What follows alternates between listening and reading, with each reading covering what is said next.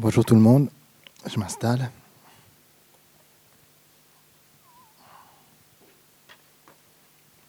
C'est un plaisir d'être avec vous, j'espère que vous allez bien, que ce confinement n'est pas trop difficile pour vous. Euh, le temps semble long et en même temps court, hein. deux mois déjà que bientôt, bientôt deux mois qu'on est en confinement et, euh, et on est toujours là, on est encore vivant.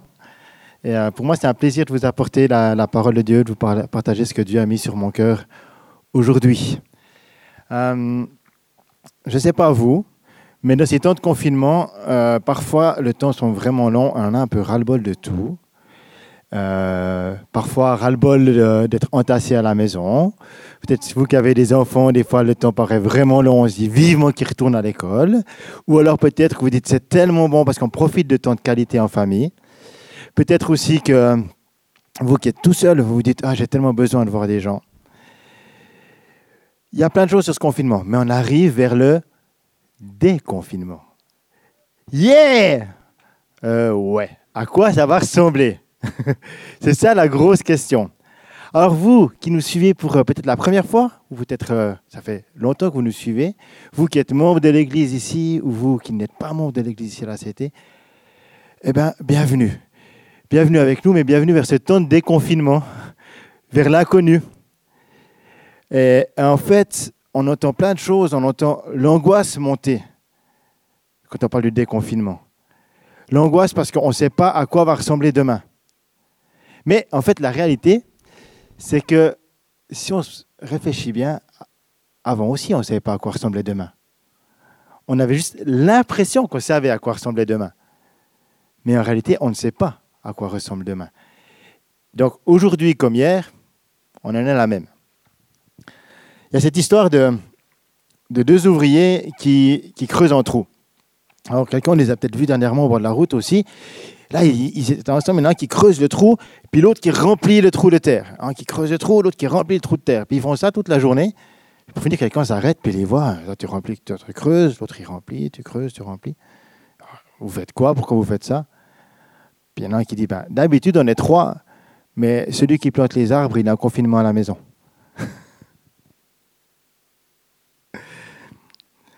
Comme quoi, on a besoin d'être ensemble les uns avec les autres, non? Cependant, les amis, même si on est dans ce temps de confinement où on va vers le déconfinement, il y a de l'espoir. Le pasteur Christophe Loton disait dernièrement, le contraire de l'espoir, c'est le pressentiment. Et j'aime ça. Marchons pas dans un pressentiment, j'ai l'impression que, il me semble que, j'écoute ça, mais marchons dans une dimension d'espoir. La réalité, c'est qu'aujourd'hui, nos, sécurités s'effondrent. On ne sait pas trop à quoi va ressembler demain. Tout s'effondre, mais même là au milieu de la tempête, comme on l'a acheté tout à l'heure, Dieu est là. Il y a de l'espoir on n'est pas seul. Il ne nous abandonne pas. Alors on doit apprendre à écouter celui qui nous guide dans la tempête, celui qui nous guide au port, pas écouter nos habitudes. On a toujours fonctionné un peu en écoutant nos anciennes habitudes, en écoutant nos fonctionnements habituels, puis nos sécurités habituelles. Puis là, tout d'un coup, on doit apprendre à fonctionner différemment, à écouter une voix qui peut-être on connaît ou qu'on connaissait ou peut-être qu'on ne connaît pas. Mais une voix qu'on n'a pas l'habitude réellement d'écouter. Parce que même si on croit en Dieu, même si on aime Dieu de tout notre cœur, ou alors peut-être que tu ne crois pas en Dieu, puis que Dieu, tu, sais qu'il y a un Dieu, mais tu n'as pas de relation avec lui, peu importe là où tu en es. Mais la réalité, c'est que bien souvent, on n'écoute pas réellement Dieu. On n'a pas de cette relation-là avec lui. Même si des fois on est persuadé d'aller dans la bonne direction. Même si parfois on est persuadé de faire les bons choix. Il y a cette histoire de, je ne sais pas si c'est vrai ou pas, mais euh, certains disent que c'est vrai, d'autres que non. Mais bref, c'est l'histoire d'un, porte-avions américain qui était au large des, côtes canadiennes et qui, qui, qui, sur son radar, voit, euh, voit qu'il y a un obstacle devant lui. Alors, il, envoie des, un signal, puis il dit euh, cet obstacle, veuillez vous décaler de 15 degrés est, parce que nous arrivons, euh, et puis dans la radio, il y a non, non, veuillez vous vous décaler de 15 degrés ouest. Non, veuillez vous décaler de 15 degrés est. Non, veuillez vous décaler vous de 15 degrés ouest. Et au bout d'un moment, ils s'énervent, ils disent, mais ici, le porte-avions USS Lincoln, le second navire en puissance de l'armée américaine, veuillez vous décaler. Nous sommes plus forts que vous, en gros, quoi. Et la réponse, ici, c'est un phare, à vous. C'est clair, c'est pas le phare qui va se décaler. Et bien souvent, on est persuadé qu'on est les plus forts, qu'on a raison, jusqu'au moment où le phare est là devant nous, puis nous dit Hé, moi j'ai autre chose pour toi. Vous savez quel est le verset qui est au centre de la Bible? Le verset, quand vous prenez tous les versets de la Bible, celui qui est au centre. Le psaume 118, verset 8. Ce psaume nous dit Mieux vaut mettre sa confiance en Dieu que de se confier en l'homme. Mieux vaut chercher un refuge en l'Éternel que de se confier en l'homme, suivant les versions. C'est intéressant de voir que c'est au centre. Et bien souvent, même si c'est bien au centre de nos vies, c'est au centre de la cible, eh bien, on met notre sécurité en l'homme, notre confiance en l'homme. Pourtant, Dieu est là. Mais sincèrement, peut-être mes amis, vous êtes comme moi, vous dites, mais est-ce que Dieu répond vraiment à mes besoins? Est-ce que Dieu se soucie de moi? Est-ce que ce Dieu qui, semble si lointain, est-ce que réellement je peux me confier à lui et est-ce qu'il va se, soucier de moi? Est-ce que j'ai de la valeur à ses yeux Il a bien autre chose à faire. Peut-être que vous êtes comme ça. Mais Dieu se soucie de tes besoins. Dieu vient répondre à tes besoins. Je donne un petit témoignage quand on était en voyage de noces avec ma femme, on allait sur une plage et sur cette plage, on, les jeunes amoureux quoi. On s'est mis à courir, à, faire les fous. En plus, il n'y avait que nous. je vous promets, il n'y avait rien d'illégal dans ce qu'on a fait, à part qu'on a, voilà, a couru sur cette plage. Et euh, au moment où, on repart à la voiture, je ne trouve plus les clés de la voiture.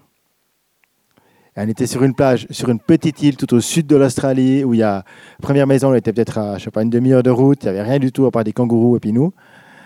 Euh, et puis la clé qui était perdue. Alors on s'est mis à prier. Et, euh, et on est revenu sur nos pas, puis là on suivait les traces de pas.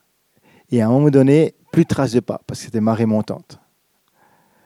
Puis moi, j'étais là.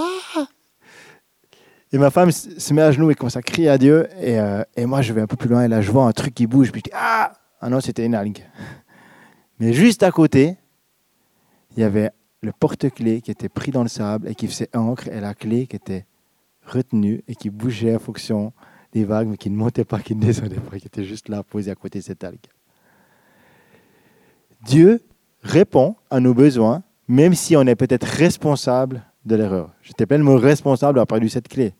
Puis Dieu peut me dire, bah, t'as qu'à pas faire le fou, et puis, euh, puis voilà. Mais Dieu répond à chacun de nos besoins. J'aimerais vous parler d'un peuple qui qui vivait dans un temps de miracle, qui a vécu une saison de miracles extraordinaires.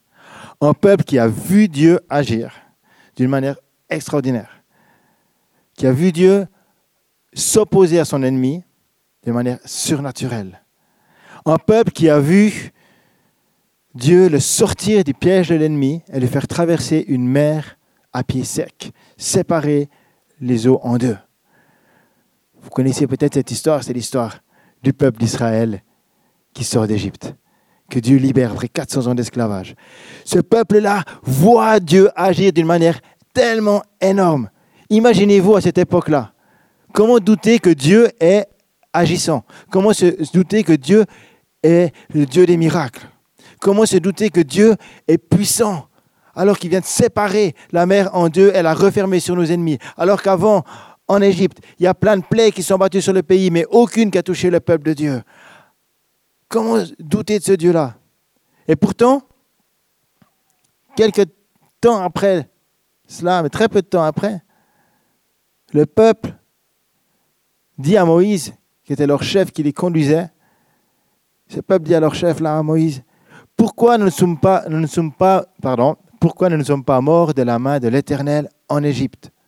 Quand nous étions auprès des marmites de viande, auprès de toutes ces bonnes choses qu'il y avait en Égypte. alors qu'on mangeait du pain à satiété. Mais au contraire, tu nous envoies ici mourir de faim dans le désert. Et là, il se révolte contre Dieu quelque part, alors qu'il venait de voir Dieu agir. Et il commence à douter que Dieu va agir. Et Dieu, de sa grande bonté, qu'est-ce qu'il fait? Il envoie la manne et des cailles. Et puis, quelques temps encore après, il dit, mais alors, verset, chapitre suivant, Exode 17, le peuple était là, pressé par la soif, et murmurait contre Moïse. Et il dit, pourquoi nous as-tu fait monter hors d'Égypte? Et c'est pour mourir de soif ici. De nouveau, ils voient Dieu agir, mais ils se mettent en colère. Parce que Dieu, ce n'est pas le magicien qui répond tout de suite. Est-ce qu'on n'est pas comme ça? Et Dieu, dans sa grande bonté, fait jaillir l'eau d'un rocher. Est-ce qu'on n'est pas comme ça? Dès que Dieu n'agit pas comme on veut, dès qu'on n'a pas ce qu'on veut, on en veut à Dieu. On est en colère. Moi, franchement, dans ce temps-là, Dieu m'étire. Parce que on vit une saison où notre famille, Dieu nous a appelés ici à Toulouse, avec tous des projets, etc. Et puis paf, là, il y a tout qui est à l'arrêt et, on ne sait pas à quoi va ressembler demain. Et des fois, je me dis, Seigneur, est-ce que vraiment c'est juste? Je ne comprends pas tout. Mais Dieu, il est là. Oui, c'est juste. Fais-moi confiance. ok, Seigneur, mais bon. mais Dieu est fidèle. Alors, Dieu est infiniment bon. L'éternel Dieu ne permet pas que son peuple meure de soif, que son peuple meure de faim. Même si on râle, même si on se plaint, qu'on oublie de remercier Dieu, de voir ses bénédictions, Dieu est fidèle. On va aller dans Exode 19, au verset 4. On va voir ce qui se passe trois mois après leur sortie d'Égypte. Exode 19, verset 4. Vous avez vu ce que j'ai fait à l'Égypte et à la façon dont je vous ai porté sur les ailes d'aigle et amené vers moi. Maintenant, si vous écoutez ma voix et si vous gardez mon alliance, vous m'appartiendrez personnellement parmi tous les peuples, car toute la terre m'appartient. Vous serez pour moi un royaume de prêtres et nation sainte. Je m'arrête déjà là. Waouh Quelle promesse de Dieu Énorme un royaume de sacrificateurs, une nation sainte. Quelle promesse de Dieu. Et il dit à Moïse, maintenant voilà, tu parles au peuple d'Israël. Moïse vint appeler les anciens du peuple et leur exposa toutes les paroles comme l'Éternel lui avait ordonné. Le peuple tout entier répondit, nous ferons tout ce que l'Éternel a dit. Nous ferons tout ce que l'Éternel a dit. Moïse rapporta les paroles du peuple à l'Éternel. Et l'Éternel dit à Moïse, Voici que je vais moi-même venir vers toi dans une épaisse nuée, afin que le peuple entende quand je te parlerai, et qu'il y ait toujours confiance en toi. Moïse rapporta les paroles du peuple à l'Éternel. L'Éternel dit à Moïse, Va vers le peuple, consacré aujourd'hui et demain, qu'ils lavent leurs vêtements, qu'ils soient prêts pour le troisième jour, car le troisième jour, sous les yeux de tout le peuple, l'Éternel descendra du mont Sinaï. Et le matin du troisième jour, effectivement, il y a eu des coups de tonnerre, la, terre a tremblé, des éclairs, une épaisse nuée sur la montagne, le son de la trompette retentit fortement, et tout le peuple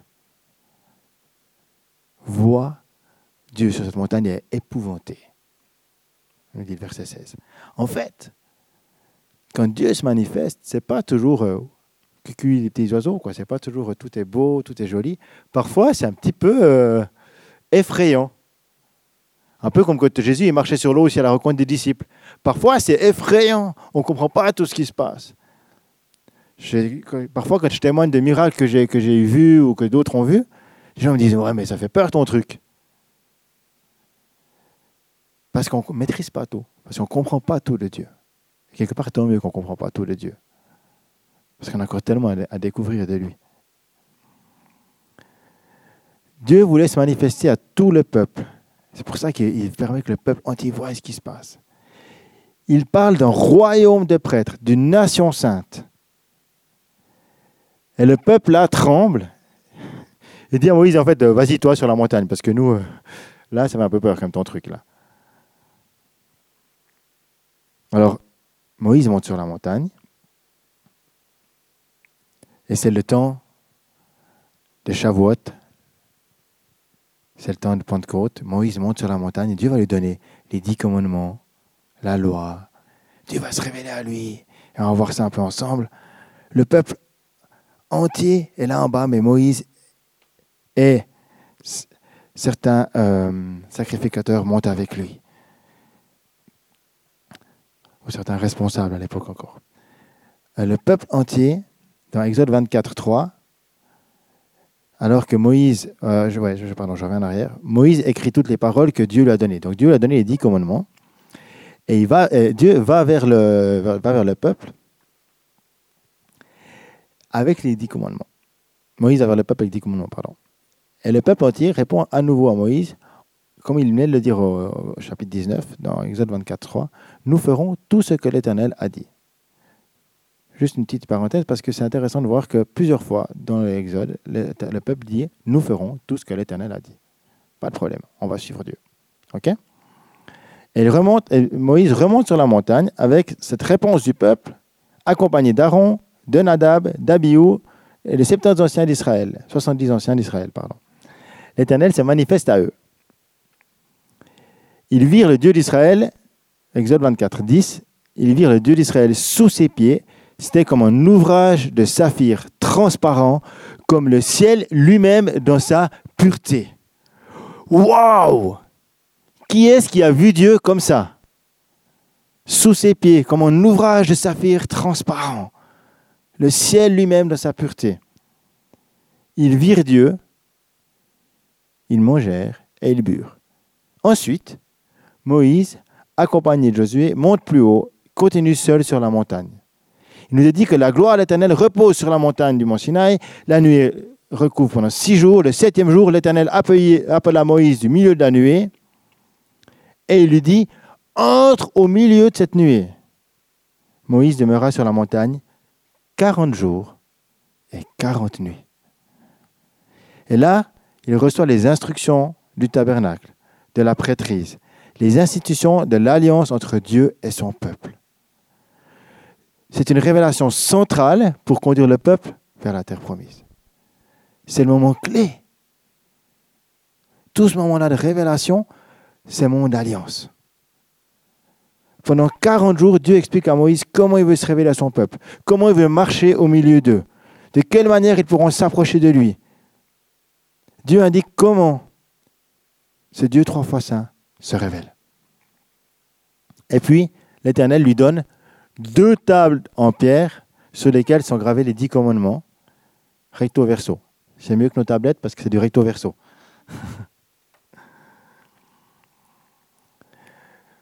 Moïse passe 40 jours sur la montagne. Et le peuple attend qu'il redescende. Le peuple, lui, il est en bas. Et l'objectif du peuple, c'était d'aller en terre promise. C'était d'aller en Canaan. Je ne sais pas vous, mais si tu veux aller en Canaan, tu n'attends pas que le gars il soit là-haut 40 jours sur la montagne, même s'il y a une nuée et tout. Lui, il vit son truc avec Dieu. Mais c'est bien, nous, on va avancer. Et là, ils attendent et, quelque part, ils sont déçus, esselés, abandonnés, en train de se dire, bon, Moïse, il est là-haut, il est peut-être mort en fait. Ça fait 40 jours qu'il n'est pas revenu. Pourtant, ils l'ont vu agir, ils ont vu tellement de choses, ils ont vu Dieu, Dieu agir par la main de Moïse tellement de fois. Et qu'est-ce, que, qu'est-ce qui se passe à ce moment-là? Et je vous invite à lire la Bible dans Exode 32, chapitre 1.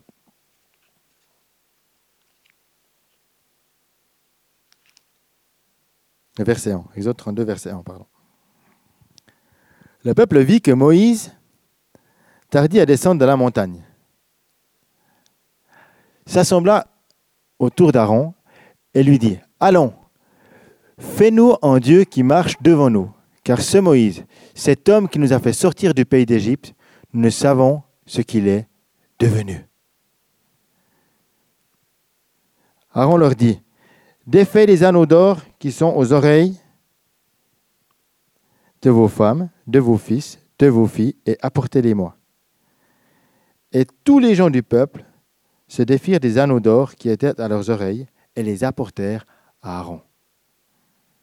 Il reçut l'or de leurs mains, le façonna avec le burin et fit en, veau en métal fondu.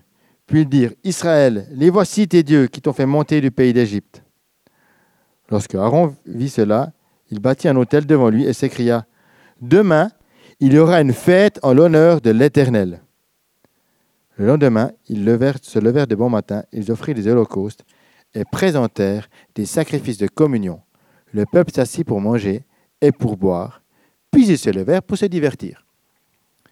Je m'arrête déjà là. C'est intéressant que au moment où cela se passe, c'est au moment où Dieu s'entretient avec Moïse. Dieu s'entretient avec Moïse, il lui parle du tabernacle, il lui parle d'objets en or, le lieu de la présence de Dieu qui est recouvert d'or, etc., etc. Le lieu de révélation, de comment Dieu va se révéler. Et le peuple dit à Aaron, alors le texte là, c'est traduit par fais-nous en Dieu, ou dans certaines versions fais-nous des dieux, mais en fait c'est fais-nous Elohim, qui est ce mot pour Dieu au pluriel. Donc en fait, le peuple dit fais-nous une image de Dieu qu'on puisse adorer. Ils n'attendent pas que Moïse revienne. Et puis juste après, au verset 5, il y aura, Aaron dit, il y aura une fête en l'honneur de l'Éternel, en l'honneur de Yahweh. Waouh Vous imaginez le truc là? C'est pas une fête en l'honneur du, dieu d'Égypte, parce qu'en fait, ce qui est fou, c'est qu'ils font en veau. Ça, rappelle un peu tous ces dieux qui ont venus en Égypte, que c'est des dieux euh, d'animaux. Quelque part, des fois, on fait des choses, on essaie de se représenter en fonction de ce qu'on connaît, de ce qu'on a vu, de notre histoire, de notre culture.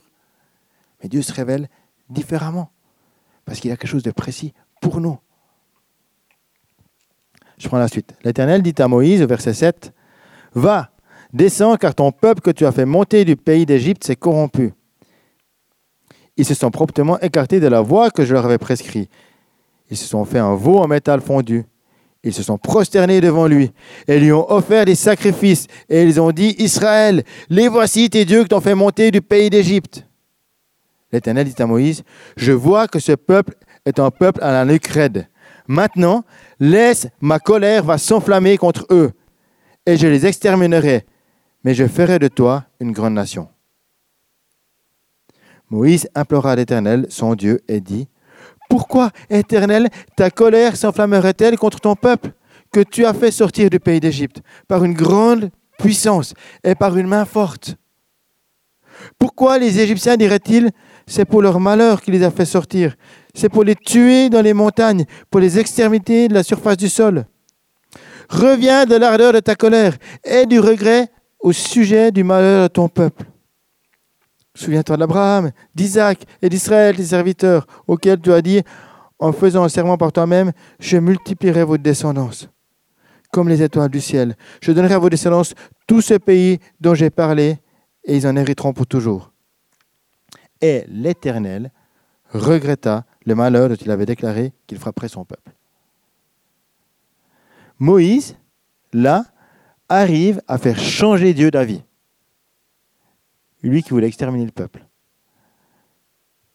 Dieu était en colère, mais Moïse le fait changer d'avis. Que nous dit la suite? Moïse se retourna et descendit, lui, de la montagne les deux tables, et pas des iPads ou tablettes, mais les deux tables du témoignage à la main, les tables étaient écrites donc des deux côtés, elles étaient écrites de part et d'autre. Les tables étaient l'œuvre de Dieu et l'écriture était l'écriture de Dieu gravée sur les tables. Josué entendit la voix du peuple qui poussait des clameurs. Il dit à Moïse Il y a un bruit de guerre dans le camp. Il répondit, Moïse répondit Ce n'est ni les bruits d'un chant de victoire, ni le bruit d'un chant de défaite. Non, c'est le bruit de chansons que j'entends. Comme il s'approchait du camp, il vit les veaux et les danses. La colère de Moïse s'enflamma, il jeta de ses mains les tables et les brisa au pied de la montagne. Il prit le veau qu'ils avaient fait, il le brûla au feu, il les réduisit en poussière, il l'éparpilla à la surface de l'eau et il fit boire les Israélites de cette eau. Et après, il y a encore une grosse colère qui arrive. Je m'arrête là, pas vous faire trop peur. Moïse a réussi à faire changer la vie de Dieu pour que Dieu se mette pas en colère, mais c'est Moïse qui se met en colère après. C'est intéressant, hein? Est-ce qu'on arrive à gérer nos émotions? Petite parenthèse. Donc ce texte nous dit, fais-nous un Dieu, fais-nous une image de Dieu. Est-ce que dans ces temps qu'on vit, mes amis, on n'est pas comme ça à chercher à nous faire une image de Dieu? Ou alors est-ce qu'on n'avait pas nos sécurités qui étaient devenues notre Dieu? Nos habitudes, notre travail, notre maison, notre garde-manger bien rempli, notre compte en banque. Ou alors même nos, vous savez, notre agenda. Ah, c'était voilà, en vacances, là, là, là, on va faire ça, on va faire ça. Puis tous ces trucs-là s'effondrent. On se rend compte que c'était peut-être ça a pris la place de Dieu, en fait. Combien de fois il y a des choses qu'on met tellement devant nous qu'on adore ces choses-là à la place d'adorer Dieu, sans se rendre compte. C'est-à-dire qu'on met le focus dessus et c'est ces choses-là qui conduisent notre vie au lieu de laisser Dieu conduire nos vies. On pourrait se demander pourquoi nos ancêtres, le peuple d'Israël, cherchaient à remplacer, qui, en fait cherchaient à remplacer Moïse, ils ont remplacé Dieu. C'est intéressant, hein Ils en colère parce que Moïse était sur la montagne, mais ils remplacent Dieu. Mais Dieu est aux abonnés absents. Et son prophète ou son porte-parole est là-haut sur la montagne. J'entends souvent des gens autour de nous dire euh, ah, si seulement les prophètes nous avaient dit qu'il reste coronavirus. Ou alors peut-être que vous dites euh, Ah, mais moi j'ai besoin de recevoir une prophétie dans ce temps qui vient. J'ai besoin de contacter tel ministère, mon pasteur, j'ai besoin que lui prie pour moi, qu'il reçoive une pensée pour moi. J'ai besoin d'aller au Vatican voir le pape. J'ai besoin de. Je ne sais pas ce que vous avez besoin dans ce temps-là. Puis vous ne pouvez pas. Puis il n'y a pas. Puis il n'y a pas. Puis Dieu ne répond pas. Tout ça au lieu de vous-même chercher Dieu personnellement, de chercher sa face. On a cette pensée des fois aussi que croire en Dieu, ça doit coûter cher. Ça nécessite euh, de l'or, des belles choses, alors il faut faire un veau d'or. Pour finir, cet or, ils l'ont quand même bu. Hein.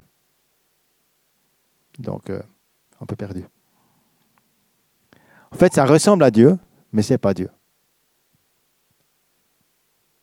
En 2013, euh, à Londres, les scientifiques ont créé un premier burger à base de cellules souches de bœuf. Ça ressemble à du bœuf, ça ressemble à un steak haché, mais ce n'est pas du bœuf, ce n'est pas un steak haché, même si ça a, peut-être le goût. Ben, c'est un peu la même chose avec ces veaux d'or. Ça ressemble, ça en a l'apparence, peut-être que c'est une image qu'on se fait de Dieu, mais ce n'est pas Dieu on a besoin de chercher celui qui est, celui qui se révèle, celui qui est, qui était et qui vient. Combien de fois sommes-nous impatients avec Dieu car il ne répond pas? Il ne répond pas du tout ou pas complètement ou pas tout à fait. Vous savez, c'est comme moi, euh, peut-être que certains vous connaissez cette histoire, mais avec ma famille, on est arrivé donc, il y a une année ici à Toulouse. Et euh, Apparemment, je travaillais en Suisse. Et Dieu nous avait dit, c'est ici votre saison, vous allez être là à Toulouse. Mais il n'y avait pas de maison pour nous. Il n'y avait pas de travail. Il n'y avait pas de porte qui s'ouvrait. Puis dans l'institution où je travaillais, c'était un foyer pour toxicomanes. Euh, je disais à mes collègues, mais il n'y a pas de maison, tout. Puis j'ai des collègues qui me disaient, mais tu verras, Dieu répond je pense qu'il va tester, en tout cas ceux qui me suivent peut-être aujourd'hui, il va tester, mais oui, c'est vrai, je me souviens, euh, David, il a le moral vraiment bas. Et puis ceux qui me connaissent, ils disaient, mais. C'est vrai, c'était pas facile, quoi. Je me dis, bon, euh, Seigneur, tu nous appelles, mais il n'y a pas de maison, il n'y a rien. Euh, franchement, je pourrais rester en Suisse, là, j'ai du travail, il y a tout qui. Ouais, c'est plus facile, quoi. Même si la maison on était à l'époque, c'était un gîte de vacances, mais il y avait plus de possibilités. Puis il n'y avait rien, puis il n'y avait rien, puis il n'y avait rien, puis il n'y avait rien. Puis on est venu ici faire des repérages, et il n'y avait rien, il n'y avait rien, il n'y avait rien jusqu'au moment où je pouvais annuler le camion de déménagement ou pas pour venir ici. C'était un vendredi. J'écris un mail à une gérance immobilière de la maison, du maison qu'on avait visitée pour dire voilà, cette maison-là, vous avez dit qu'elle nous plaît beaucoup. Vous avez dit que peut-être qu'on pourrait l'avoir. Est-ce qu'on peut l'avoir ou pas? Répondez-nous. Et ils me répondent oui, c'est bon, on a oublié de vous répondre, c'est bon, vous pouvez avoir la maison. C'était le vendredi, le lundi, je, on déménageait. C'était juste au dernier moment. Alors, cette histoire, vous allez dire, bon, ben, ok, oui, Dieu répond au dernier moment. Mais je vous promets, quand on la vit, c'est pas facile. Mais Dieu répond. Même si c'est au dernier, dernier, dernier moment. Dieu répond. Il n'est pas aux abonnés absents. Il nous demande juste un peu de patience. Et dans ce temps qu'on vit, il faut savoir être patient. Il faut arrêter de se tourner vers nos idoles, vers nos fausses sécurités, vers ce qu'on a cru être solide et qui ne l'est pas. Mais apprendre à chercher ce Dieu qui se révèle. Dieu a promis au peuple une terre où coule le lait et le miel. Une terre d'abondance. Mais au lieu de ça, le peuple est en plein désert, à manger tous les jours la même chose. Alors que Dieu aurait la capacité de leur faire manger, je sais pas, des trucs différents, on peut chaque jour des, plats différents. Dieu l'aurait pu, hein. Il aurait même pu les transporter. le peuple arrive en, arrive en Israël. Euh, il aurait pu, je sais pas, faire des trucs. Euh, une navette spatiale qui arrivait à l'époque. Mais le pire, c'est que quand ils arrivent enfin devant le pays où coule le lait et le miel, c'est bien plus tard quand même, le peuple, on voit ça avec Josué et Caleb dans les nombres, le peuple écoute à nouveau leur peur. Les espions sont allés la terre promise et reviennent de la terre, promise et disent c'est un pays où coule le lait et le miel, mais bon, euh, c'est pas si facile de prendre parce que quand on rentre dans les promesses de Dieu, c'est pas toujours si facile. Il y a, y a des difficultés, puis là, bah, en l'occurrence, il y a des géants, il y a des forteresses à prendre. Ouais, c'est pas si facile. Et le peuple écoute leur peur. Et résultat, au lieu de passer à peu près deux ans dans le désert, ils en passent 40. Dieu prend un temps pour toi, pour te former, te préparer. Mais si tu écoutes tes peurs, bah, ce temps va être beaucoup plus long. Et c'est un peu ce que j'aimerais nous dire aujourd'hui. C'est que Dieu veut se révéler à nous, il nous donne des clés, comme il parlait à Moïse de l'arche de l'alliance, de la prêtrise, etc., etc., pour venir vers nous. Puis Dieu nous prépare. Dieu nous prépare pour entrer dans une nouvelle saison, vers une terre promise. Et nous, bien souvent, soit on se tourne vers des fausses sécurités, on fait des faux dieux, soit on se tourne vers nos peurs. Mais on oublie de chercher Dieu. Mais moi le premier. Alors, cherchons ce Dieu qui se révèle. Parce que Dieu règne au milieu de son peuple, il demeure au milieu de son peuple. Dieu veut se révéler et nous conduire pleinement. Dans l'ancienne alliance, Dieu s'entretenait seulement avec les sacrificateurs comme Moïse, mis à part au milieu du peuple. Et c'est seulement eux qui pouvaient rentrer dans, vous savez, dans le tabernacle, il y avait plusieurs étapes, et l'étape ultime, c'est le lieu très saint, c'est là qu'il y avait la présence de Dieu, ce poids de gloire de Dieu. Et c'est seulement le souverain sacrificateur comme Moïse qui pouvait aller dans ce lieu-là. Et dans la nouvelle alliance, il y a quelque chose de nouveau qui se passe. Parce par le sacrifice de Jésus à la croix, on a tous accès à la révélation de Dieu. Lorsque Christ, à Pâques, est mort sur la croix, le voile a été déchiré de haut en bas de haut en bas. Pourquoi? Parce que Dieu veut se révéler à toi et séparer ce lieu saint, ce lieu de la présence, du lieu du, peuple, du lieu où on écoute nos peurs, où on écoute nos sécurités humaines. Dieu veut venir dans une communion avec nous. Et, on est, là, c'est, on peut rentrer dans la promesse qu'on vient de lire dans Exode 19, où Dieu fait de nous un peuple de sacrificateurs, une nation sainte. Dieu nous faire rentrer dans cet héritage-là, cette bénédiction-là, par le sacrifice de Christ à la croix. Dans le tabernacle, Dieu avait séparé le lieu saint du lieu très saint par sa présence. Et en fait, ce qui est fort, c'est que quand il y a ce, ce voile qui est déchiré, donc il y avait un grand tremblement de terre. Même les, les morts sont revenus à la vie.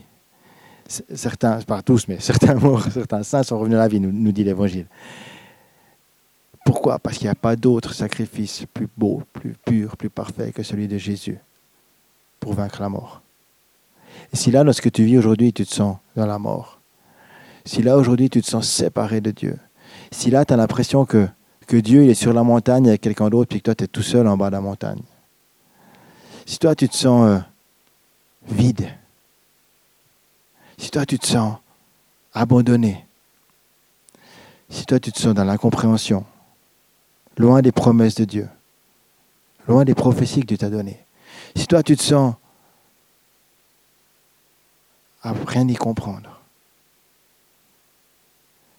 j'aimerais te dire, Christ est mort aussi pour toi à la croix. Il a donné sa vie aussi pour toi, pour que tu puisses venir dans sa maison et qu'il puisse venir dans ta maison. Parce que le voile est chéri, c'est ce va-et-vient de Dieu. C'est-à-dire que Dieu vient vers toi, tu peux aller vers lui. Il y a une intimité, une communion. Et vous savez, si, si la première Pentecôte, c'est la révélation de Dieu à un homme par les lois, la seconde Pentecôte, c'est la révélation de Dieu à tous les hommes par le Saint-Esprit. Si à la première Pentecôte, Dieu a donné sa loi pour nous conduire au travers d'un homme, et que le peuple n'avait pas tout compris, à la deuxième Pentecôte, le Saint-Esprit est venu sur les disciples qui étaient en confinement, en train de prier, et le Saint-Esprit est venu sur eux à ce moment-là, et ceux qui étaient dehors, on se dit, tiens, qu'est-ce qui se passe? Parce qu'ils commençaient à parler des langues qu'ils n'avaient pas apprises, des langues d'autres cultures, d'autres pays, à cause de l'Esprit de Dieu. Et c'est la naissance de l'Église, de cette Église missionnaire à la Pentecôte. Je crois, mes amis, qu'on a besoin de revivre une nouvelle Pentecôte. Et je ne suis pas le seul à le croire, on est beaucoup à le croire, réellement. Aujourd'hui, plus que jamais, l'Église dans le monde entier est connectée par les réseaux sociaux, par des, vidéoconférences et autres. C'est tellement beau de voir des, des milliers de personnes ensemble qui se retrouvent pour prier ensemble dans le monde entier, même des fois de différentes cultures, comme on aura ce soir aussi au niveau de France Prière. C'est tellement beau de savoir que vous nous suivez là ce matin de différents endroits du monde, de savoir qu'on est ensemble. Aujourd'hui, plus que jamais, l'Église peut être unie. Et si le Saint-Esprit venait? À se déverser sur nous et à nous bousculer, paf, comme ça, maintenant, dans le monde entier.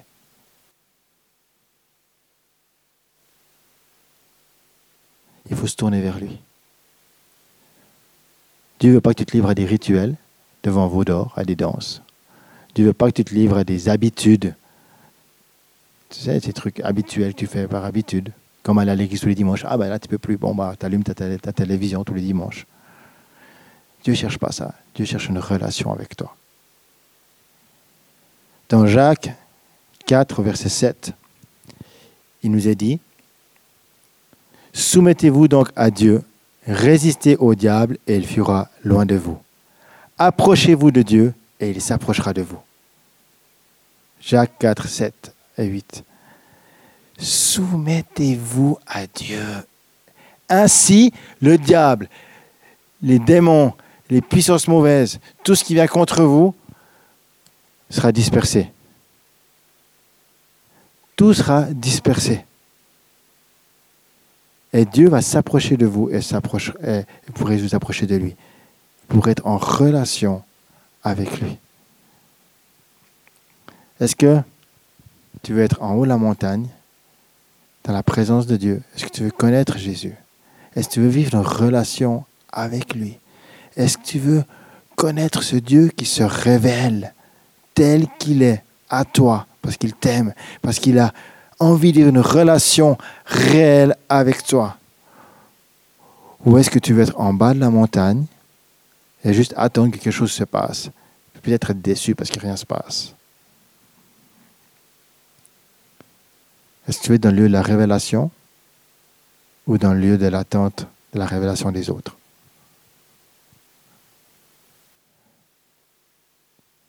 Romains 3, 23 nous dit qu'on est tous séparés de Dieu, car tous sont péchés sont privés de la gloire de Dieu. Ils sont gratuitement déclarés justes par sa grâce, par le moyen de la libération qui se trouve en Jésus-Christ.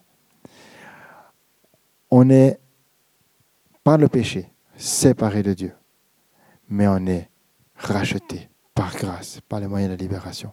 Et pourquoi je vous donne ce verset-là?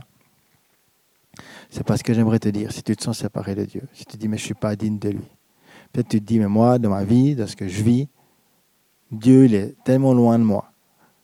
Ou peut-être que tu es un chrétien, un bon chrétien, qui va à l'église, qui, lit sa Bible, puis tout ça, mais tu te sens quand même séparé de Dieu. Peut-être que dans ce temps de confinement, on a parlé avec mon épouse l'autre jour, euh, ben, tu es là, Dieu te montre les trucs dans ta vie à régler, puis tu dis, ah, tu te sens vraiment séparé de Dieu. Peut-être que il y a plein de choses mauvaises qui ressortent en toi. Eh bien, simplement, j'ai envie de te dire, reçois l'attouchement du Saint-Esprit maintenant qui veut transformer ta vie. Si Dieu révèle des choses, c'est pas pour dire te séparer de moi, c'est pour te dire ces choses-là peuvent te séparer de moi.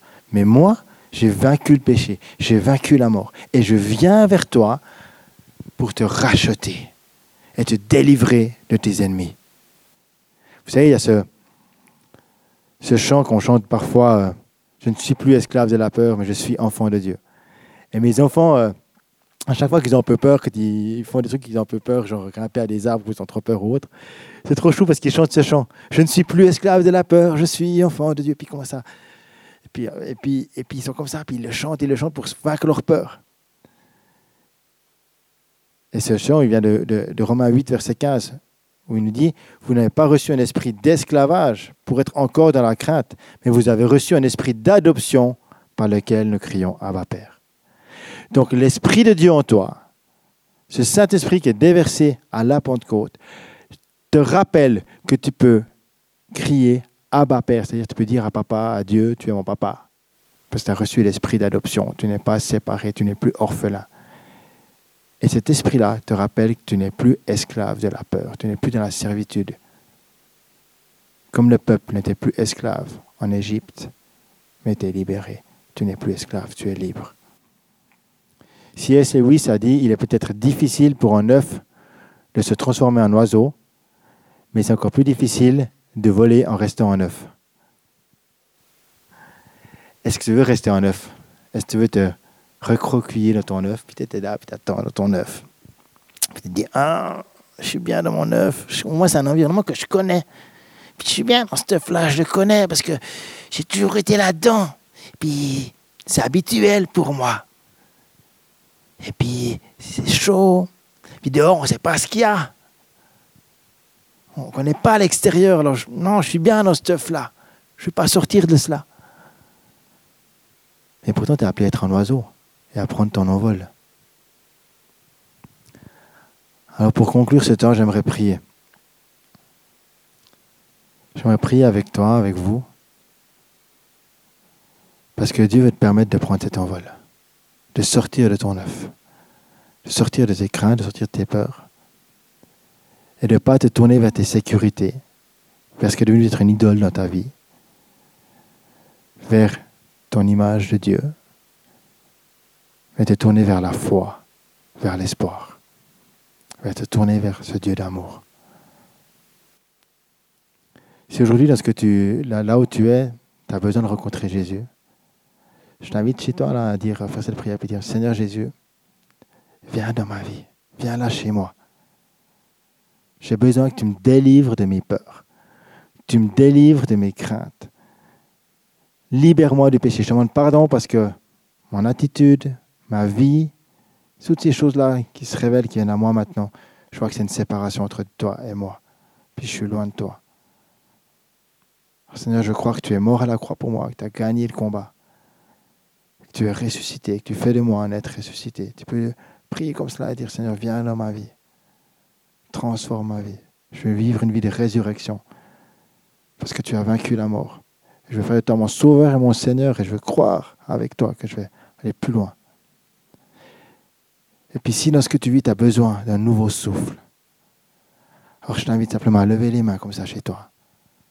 Si vous, êtes en famille, vous pouvez le faire même en plusieurs ou donner la main comme vous le voulez et dire, Saint-Esprit, viens maintenant dans ma maison, comme à la Pentecôte quand tu es descendu. J'ai besoin de toi, Saint-Esprit. Je veux cet esprit d'adoption par lequel je peux crier Abba Père. J'ai besoin d'un feu nouveau, d'un vent nouveau pour ma vie, mais pour le monde aussi. On a besoin de toi. Saint-Esprit, viens. Je crie à toi, Saint-Esprit, maintenant pour que tu déverses dans les maisons.